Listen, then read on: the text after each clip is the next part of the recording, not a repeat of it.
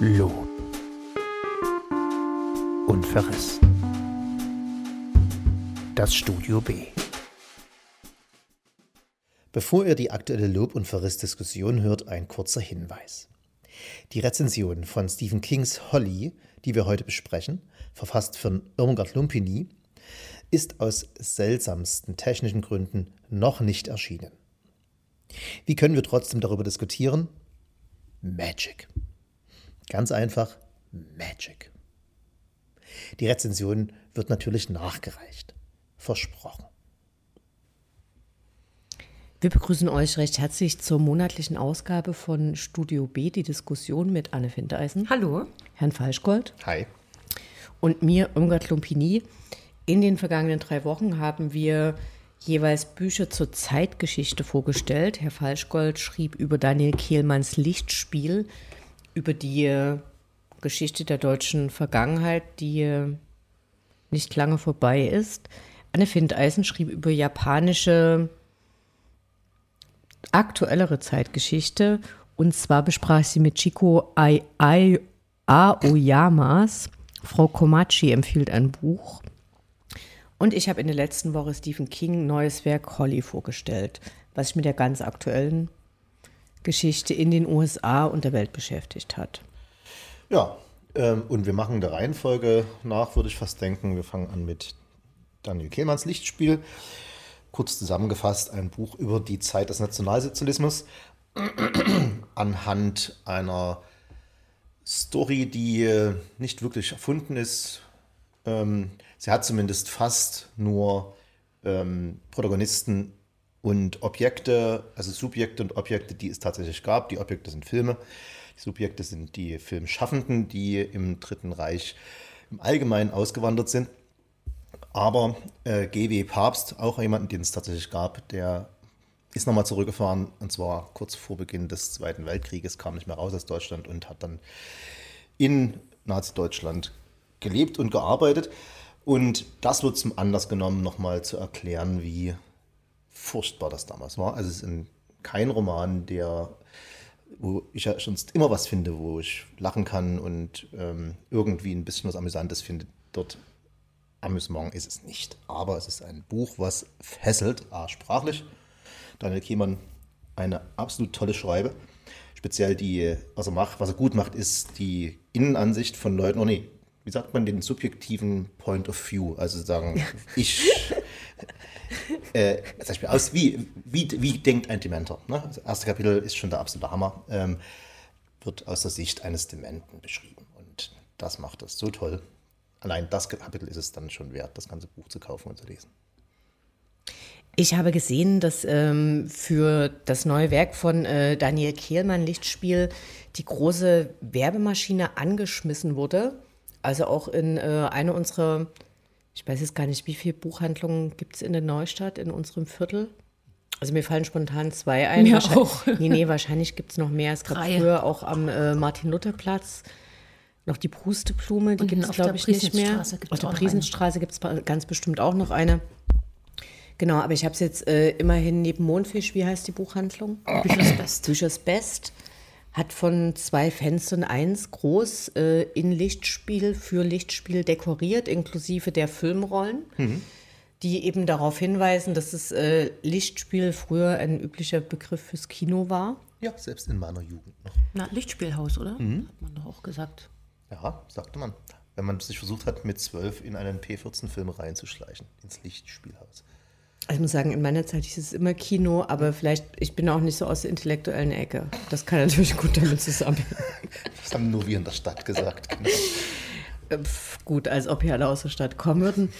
Aber ähm, also hat sich diese Werbemaschine, Naja, gelohnt, ne? Ist die Frage. Äh, nee, ist sie berechtigt? Ja, ist sie berechtigt? ja. Also weil, weil äh, natürlich ist es so, dass äh, gerade jetzt zur Zeit im Herbst erscheinen ja ganz, ganz viele neue Bücher, damit die auch die Aufmerksamkeit haben für die ganzen Literaturpreise, die jetzt einsetzen. Und dann ist immer so die Frage, pff, was ist wirklich wert?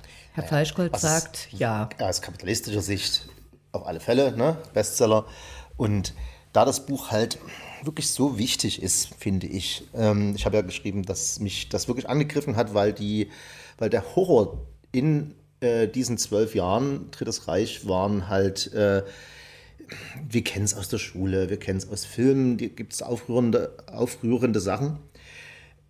Aber so nah äh, ging mir bisher noch kein Film oder auch kein Buch.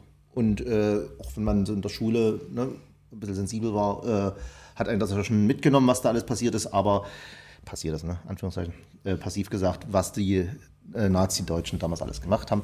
Und äh, er beschreibt es einfach nochmals so intensiv. Ähm, nicht nur diese übliche Frage, die ja gestellt wurde, was hätte ich gemacht, wäre ich dort gewesen. Ne? Darauf hat sich das deutsche Feuilleton meistens kapriziert. Ich fand, es war viel äh, wichtiger zu zeigen, wie es den Opfern dort erging. Und das beides kombiniert er einfach und ist so ein klassisches Buch, was ich sagen, in drei Jahren Pflichtlektüre in der siebten Klasse ist oder irgend sowas. Also das ist eine, eine hoffnungsfrohe Annahme dafür, dass äh, in Sachsen erst in der neunten Klasse überhaupt die Zeit des Nationalsozialismus Gut, überhaupt erwähnt das wird. Das wollte ich gerade sagen. Ich weiß nicht, wie das Curriculum heute aufge also aufgebaut ist. Äh, genau, also äh, Jugendliche hm. wissen in der siebten Klasse nichts darüber, es sei denn, die Eltern oder die Familie oder das Umfeld hat okay. sich da irgendwie darum gekümmert. Und dann könnte man vielleicht äh, hoffen, dass einige in der siebten Klasse ist man 13, 13-Jährige mhm. das Buch auf den Grabentisch bekommen. Ähm, es ist auch. Aber meinst du, dass 13-Jährige das schon so verstehen so, können? Ja, Klar, würde ich.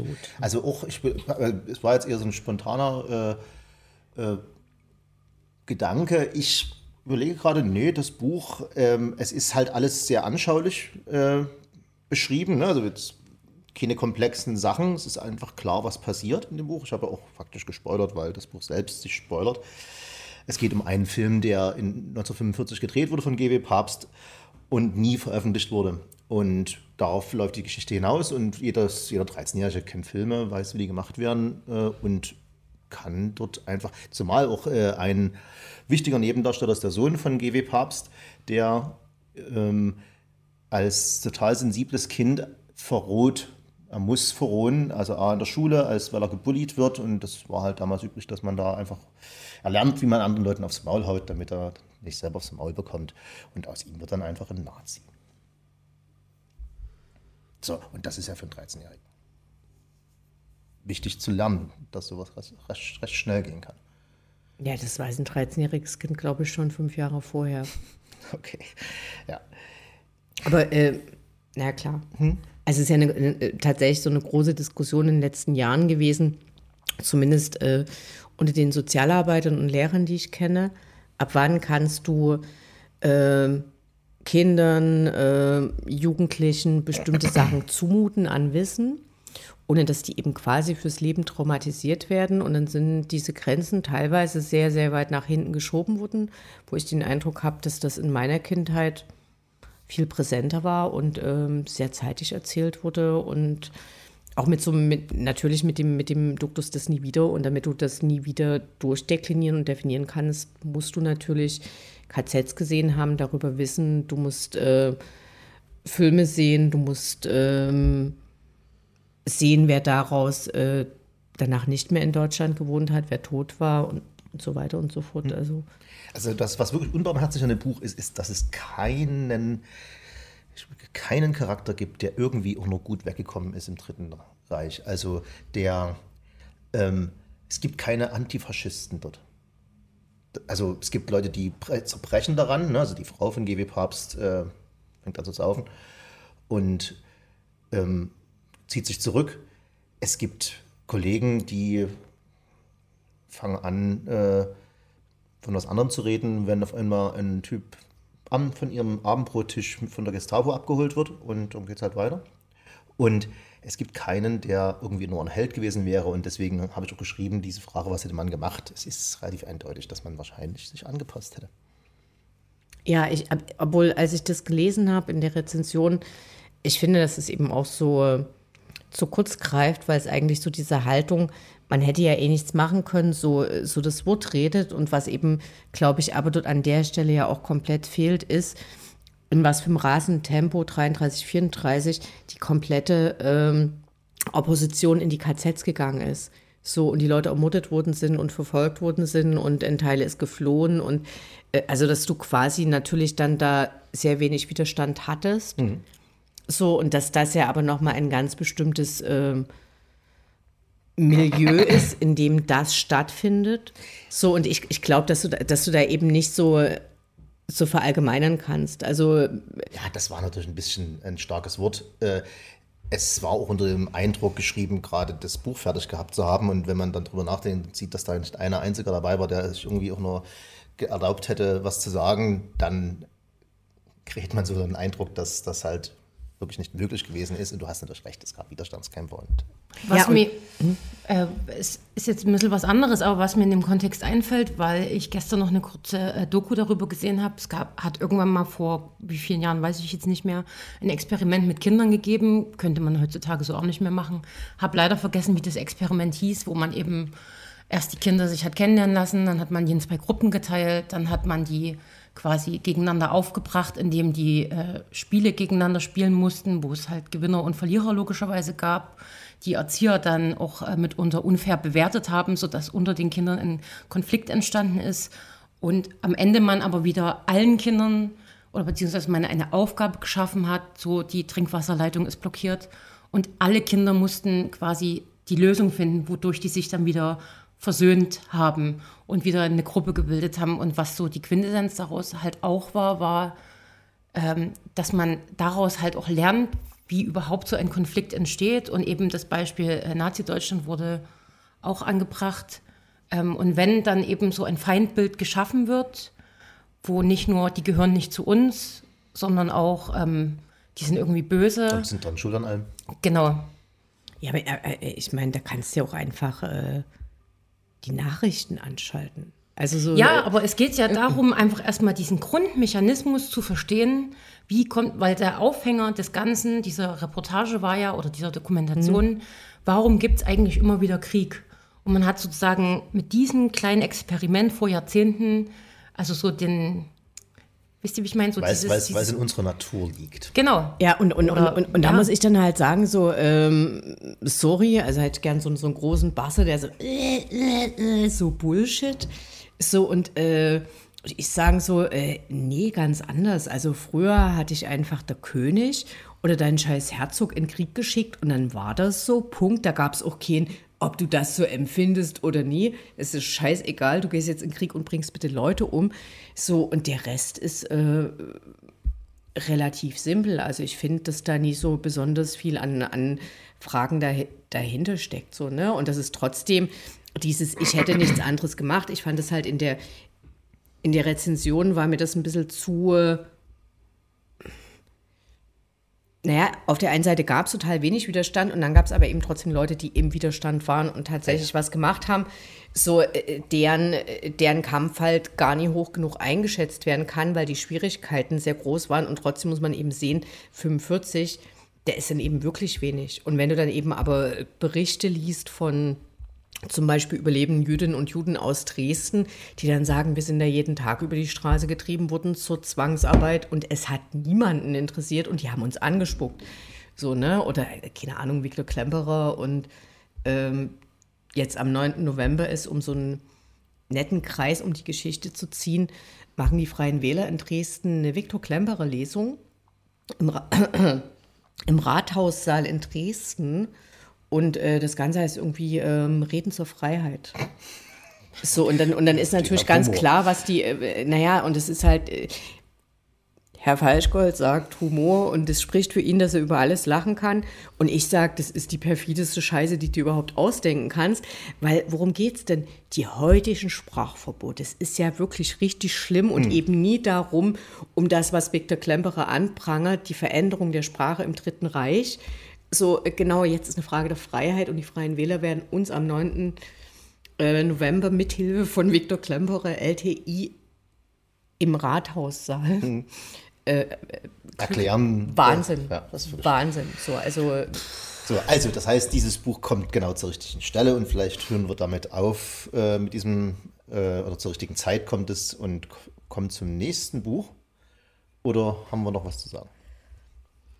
Klare Zu dieser, zu dieser Bewerbung der, gan- des Ganzen, was ja Irmgard äh, am Beispiel des Buchladens äh, uns ähm, verdeutlicht hat oder vorgeführt hat, wäre jetzt die Frage so, wäre das auch so irgendwie ein, also ist das schon ein Bestseller wahrscheinlich, oder? Na gut, Daniel Von vornherein. Daniel Kielmann ist so, da wird, da wird entsprechendes Geld reingesteckt. Da werden die Interviews gemacht. Wobei es ja äh, durchaus auch Bücher von ihm gibt, wo ich jetzt sagen würde, das sind jetzt vielleicht nicht, die sind jetzt vielleicht nicht so bekannt von ihm oder nicht so eine Bestseller geworden. Ich, der Buchmarkt, ne, er hat nun mal einen, einen, einen Longtail, wie man so schön sagt. Das heißt, es gibt ganz, ein paar Bestseller und ganz, ganz viele, die nur so tausendmal verkauft werden. Ähm, und was da der Mechanismus ist, das, das, wenn man das wüsste, wäre man reich. Die, aber das Buch ist einfach auch literarisch gut. Ne? Gibt es nichts, also die Sprache ist Wahnsinn. Okay. Apropos Sprache. Wir kommen zu einem meiner Lieblingsthemen. Äh, Es geht um das Buch Frau, Komachi empfiehlt ein Buch. äh, rezensiert von Anne Findeisen, von der Autorin. Michiko Aoyama. Ja, das geht toll. Chico Aoyama. Sehr toll. So, und es ist offensichtlich übersetzt aus dem Japanischen. Und da habe ich ja immer so meine Schwierigkeiten damit. Beschreibt erst noch, was, was, worum es geht. Also übersetzt wurde es, ich weiß nicht, ob ihr meine Rezension angehört habt, äh, natürlich von Gelesen. Sabine Mangold, die ja bekannt ist für ihre Übersetzungen aus dem Japanischen und deswegen habe ich da auch immer großes Vertrauen in sie und ihre Übersetzungen, weil ich selbst kann kein Japanisch und äh, muss mich darauf verlassen. Letztlich ähm, sind es fünf Geschichten, äh, es gibt fünf Protagonisten oder ja, es gibt ja, doch. Ja, aber es gibt natürlich auch die Frau Komachi, die ja eher eine Nebenrolle spielt, obwohl sie wichtig ist. Ähm, das sind alles Leute, die irgendwie vor allem in ihrem Berufsleben so ein bisschen straucheln oder unzufrieden sind oder sich verändern wollen. Und dann auf irgendeinem Weg äh, in diese Bibliothek finden, in der sie da eben Bücher empfiehlt. Und ähm, die druckt denen dann immer einen, einen Zettel aus, wo so Bücher zu dem Thema draufstehen, die die Leute eigentlich suchen. Plus immer noch eins, was irgendwie überhaupt nicht zum Thema passt, wo die Leute immer denken, hä, was soll das denn jetzt? Trauen sich aber nie was zu sagen und nehmen das dann einfach mit und lesen darin und auf irgendeine Art und Weise hilft ihnen das dann, ihr Leben zu verbessern. Könnte man jetzt mal runtergebrochen so sagen. Kommt ungefähr hin. Ja. Ähm, deine, das war kein, also Frau Komachi empfiehlt ein Buch und du hast gesagt, nein, empfehle ich nicht, dieses Buch zumindest. Ja, Du hast, äh, glaube ich, gesagt, es hat dich nicht gefesselt. Das ist jetzt noch nichts Schlimmes. Äh, Nee, das gefesselt habe ich nicht gesagt. Ich habe gesagt, dass ich es irgendwie fad fand und manchmal irgendwie einfach zu plakativ. Also ähm, irgendwie scheint das ja ein ziemlicher Bestseller zu sein, wobei ich im deutschen Feuilleton keine Besprechungen gefunden habe. Nee, in, Jap in Japan. Ein japanischer Bestseller. Ja, ein japanischer Bestseller, der aber auch in immerhin 20 Sprachen übersetzt wurde. Äh, egal, ich wollte nochmal auf das Deutsche zu sprechen kommen und äh, ich bin irgendwie dann vielleicht einfach davon ausgegangen, ja, okay, in Deutschland ist das bestimmt auch äh, super beliebt ähm, und habe dann aber schnell festgestellt, also die deutschen großen äh, Zeitschriften, Magazine, da habe ich keine Rezensionen dazu gefunden. Aber es ist jetzt auch wieder eine japanische Frau, ne? Also, Hatten, wir hatten schon ja, mit Daniel hat Kehlmann zu was tun. zu sagen. Jedenfalls, ich hatte irgendwie meine Schwierigkeiten damit. So, ich fand es jetzt nicht super schlecht, aber letztlich sind die Storys ja alle gleich aufgebaut mit irgendwie genau dem gleichen Ergebnis. Jeder bekommt ein Buch empfohlen, womit er nicht gerechnet hat. Das Leben ändert sich zum Besseren. Was vielleicht ähm, was Positives ist, so was man dem abgewinnen kann, was ich dann im Nachhinein noch dachte, aber in meiner Rezension nicht geschrieben habe. Es ist ja, es geht ja schon viel um diese Arbeitswelt, die ja in Japan äh, krass ist. Es gibt ein, ein japanisches Wort für Tod durch Überarbeitung. Leute nehmen, wenn überhaupt, äh, nur die Hälfte ihres Urlaubs, bleiben im Büro, obwohl sie Feierabend hätten, aber der Vorgesetzte ist noch da. Also all so eine Sachen. Und vielleicht ist das, was sie da beschreibt, insofern was Positives, dass sie halt aufzeigen will, ja, ähm, man kann das vielleicht auch irgendwie anders für sich lösen. Klar, man behält seinen Job irgendwie, den man hat, ähm, um halt seinen Lebensunterhalt zu verdienen, hat aber noch ein ähm, zweites Standbein, wo man eben das macht, was einem irgendwie Spaß bringt. Obwohl und das nur eine der Personen ist, muss ich jetzt auch sagen.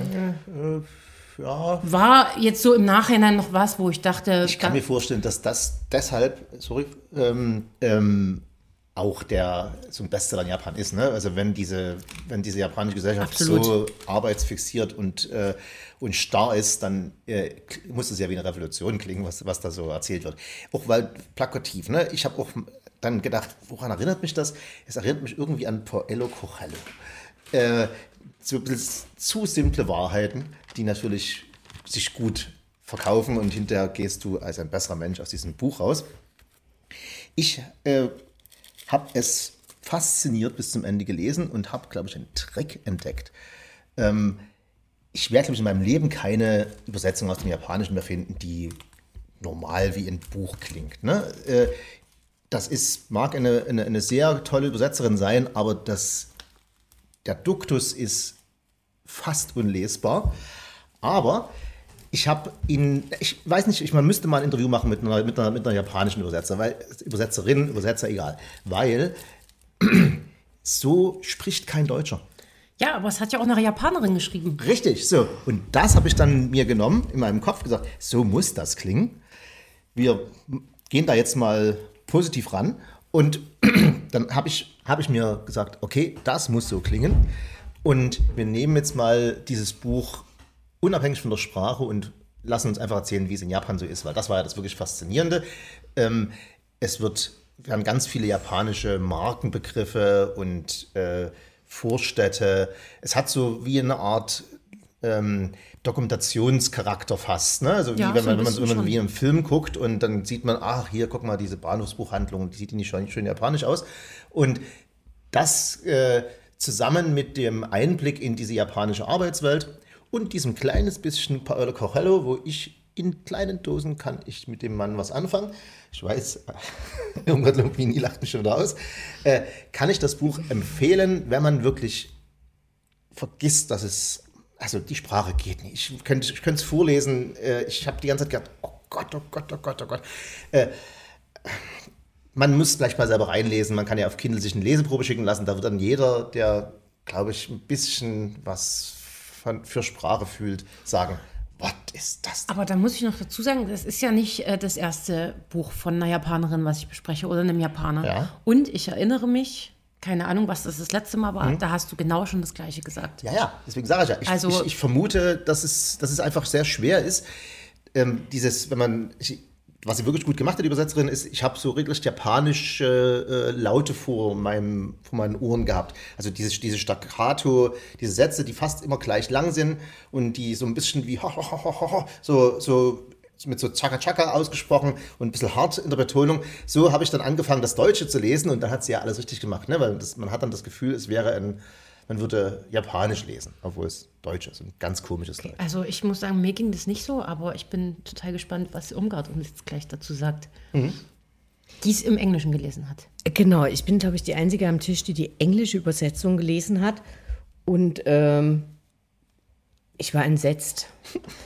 Ich bin eine große Freundin äh, des Selbsthilfebuches. Ich habe es, glaube ich, auch schon mehrfach ähm, hier geäußert. Ich meine, es ist natürlich äh, auch sehr kritisch zu, äh, zu, beoba zu beobachten, wenn ganz viel über äh, so Selbsthilfebücher, die neigen ja auch dazu, so ein bisschen sehr am Selbstoptimierungswahn zu kratzen, der für eine bessere Verwertbarkeit im Kapitalismus äh, sorgt. Schwierig. Aber ich denke, es gibt sehr viele Sachen, ähm, die Leuten das Leben einfacher und besser machen. Und deshalb lese ich enorm gerne Selbsthilfebücher und denke dann so, ah, okay, alles klar, ach, das macht Sinn. Und äh, ich habe, glaube ich, auch schon mehrere vorgestellt. Und jedenfalls ist dieses Buch so eins, und es ist so ein schlechtes Selbsthilfebuch. Also ähm, auf diesem Level habe ich lange nichts mehr gelesen. Was ist denn schlecht daran? Also ich verstehe dieses, wir zeigen die japanische Arbeitswelt und es ist eben dort ein Bestseller und dann, ähm, Darf ich noch mal Mhm. ganz kurz, entschuldigen, dich unterbrechen? Also habt ihr das auch so empfunden, dass schon die Arbeitswelt so Ja, das, ja, das äh, tragende Thema dabei ja, ist? Ja. äh, genau, also äh, naja, also ja zum Beispiel der eine, der eine, der gerade äh, Rentner geworden wird, bei dem ist es eben dann der Wegfall der Arbeit.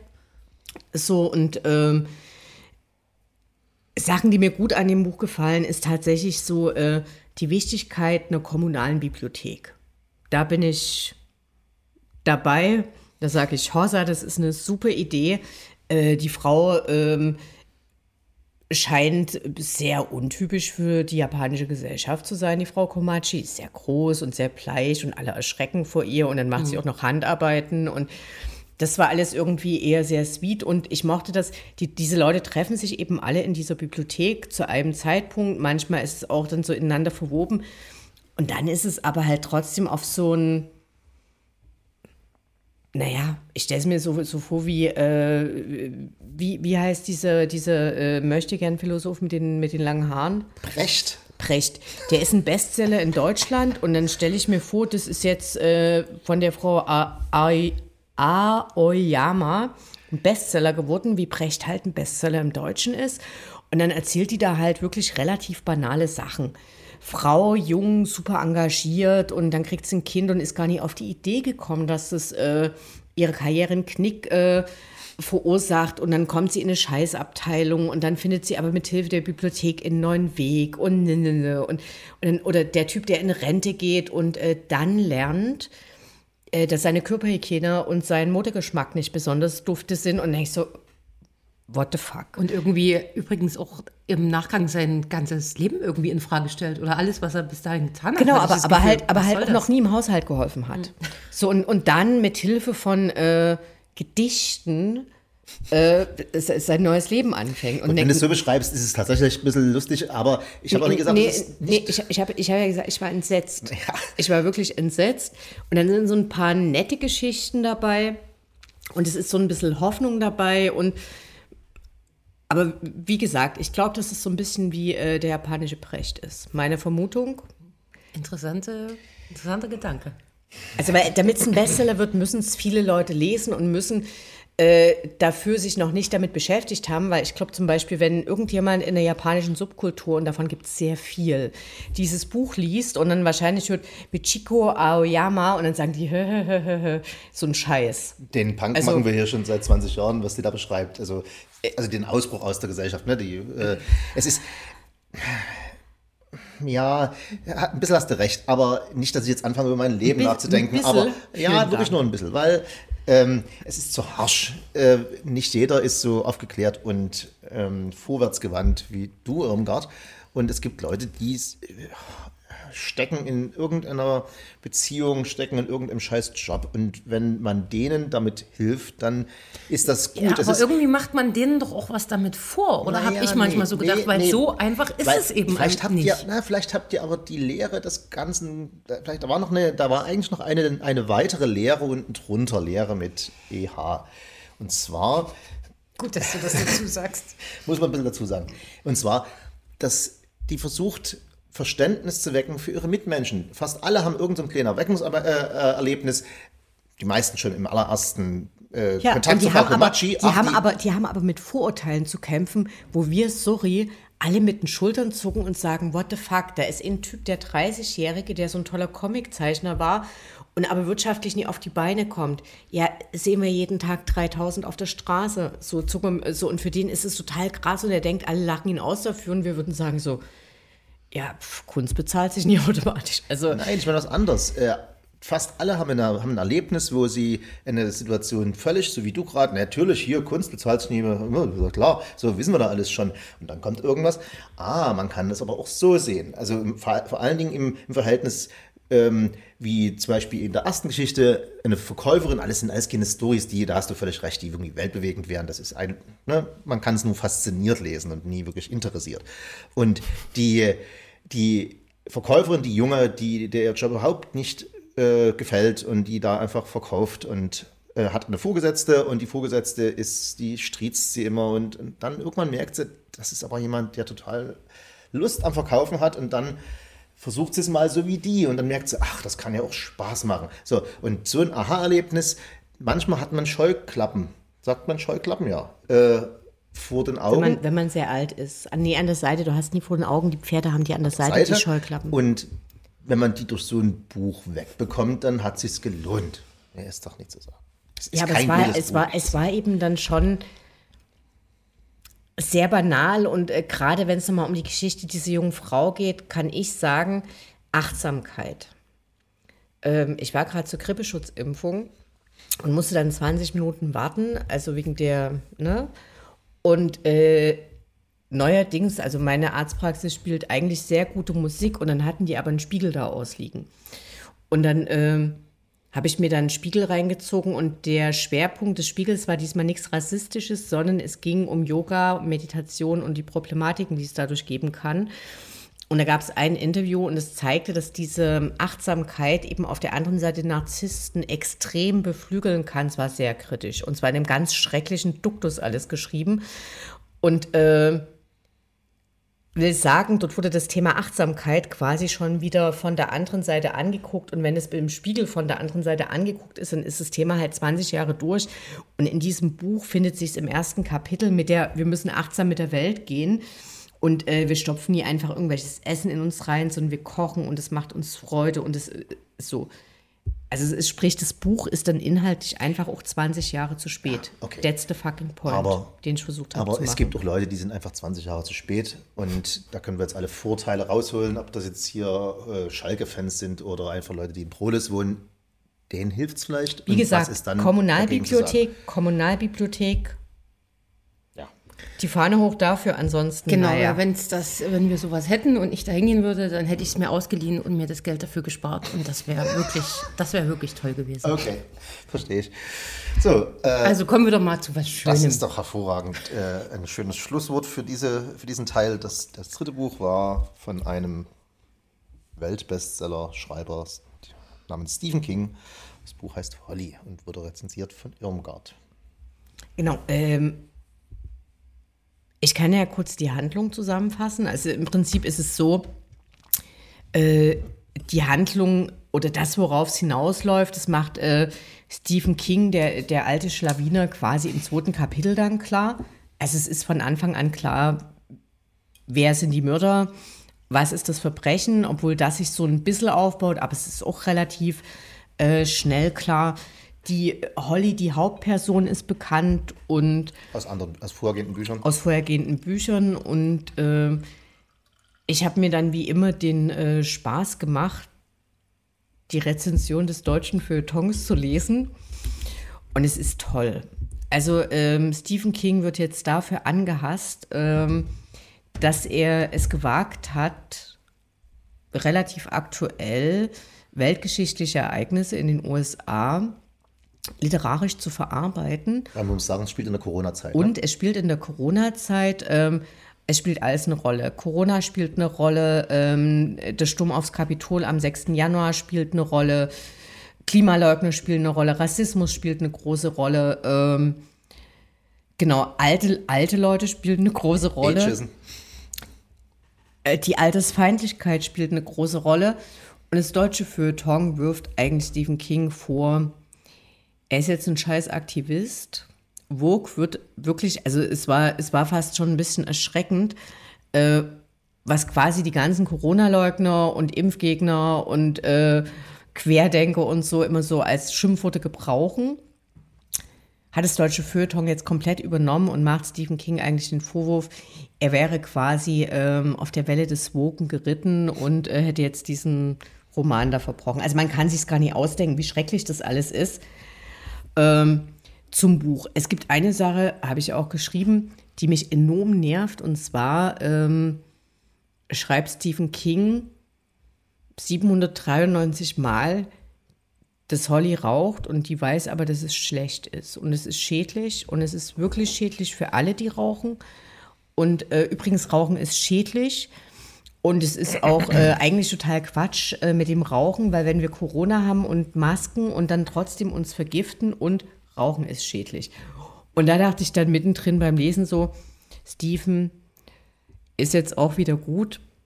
Ansonsten ähm, fantastisches Buch. Also mir gefällt besonders gut, dass äh, das alte Ehepaar, was ja die Bösen sind, und wo, wo wir ruhig spoilern können, weil es im ersten Kapitel fast schon. Weil es im ersten dass, Kapitel klar dass, dass die Leute umbringen.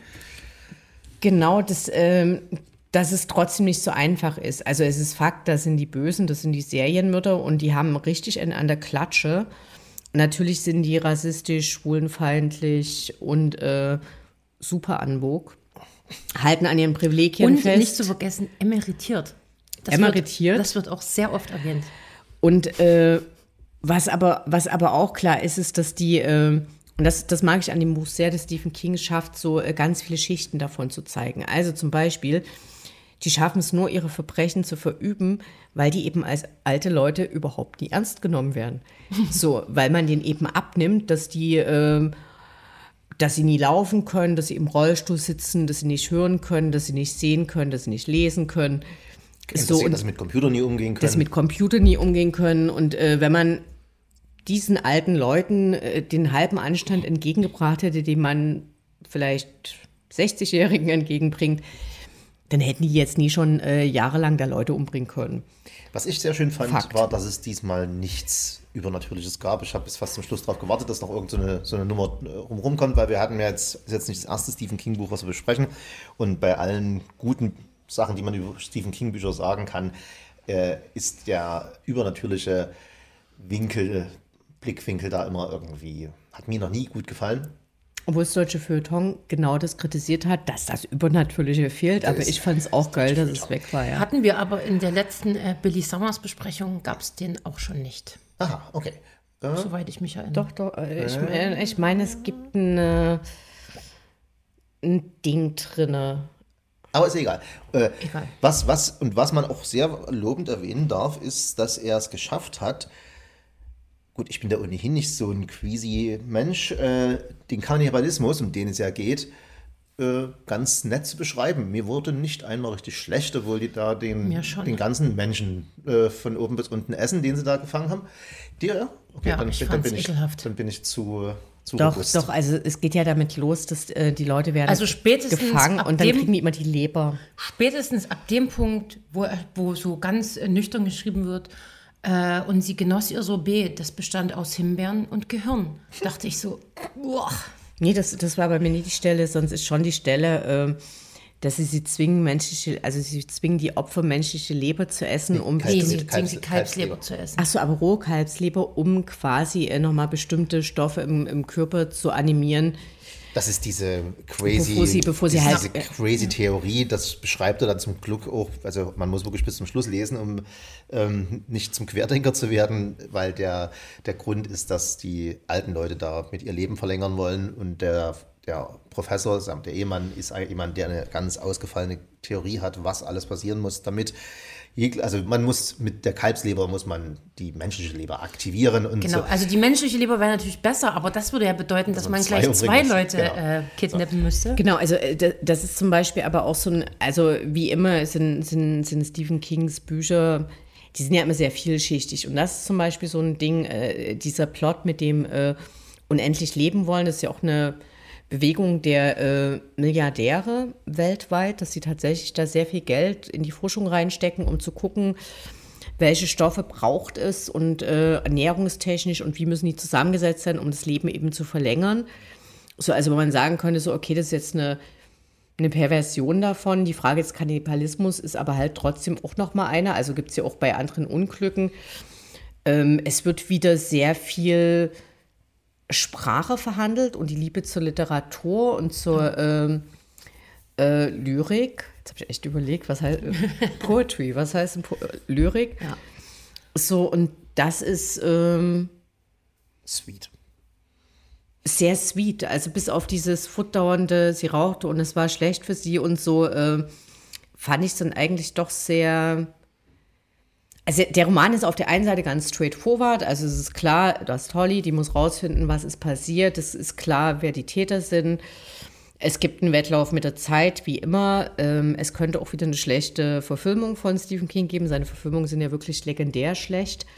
Also nicht die er selber macht, sondern die über seine Bücher und Filme. Ja, ist berühmt dafür. Ich habe, glaube ich, nur eines gesehen, das war das mit dem Clown. Wie heißt das? Wie heißt der? Es. S.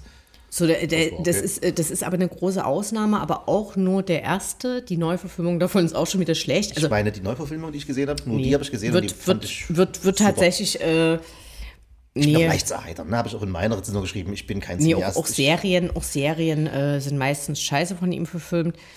Die Holly ist wieder eine, eine sehr interessante Figur. Also es ist schön, dass eben äh, Stephen King dann doch so auf der Höhe der Zeit ist. Also das, was ihm das deutsche Feuilleton vorwirft, finde ich, dass äh, Stephen King so ein, so ein leuchtender Stern für uns alle sein kann. er ist 76 Fall. geworden. Ganz bei dir.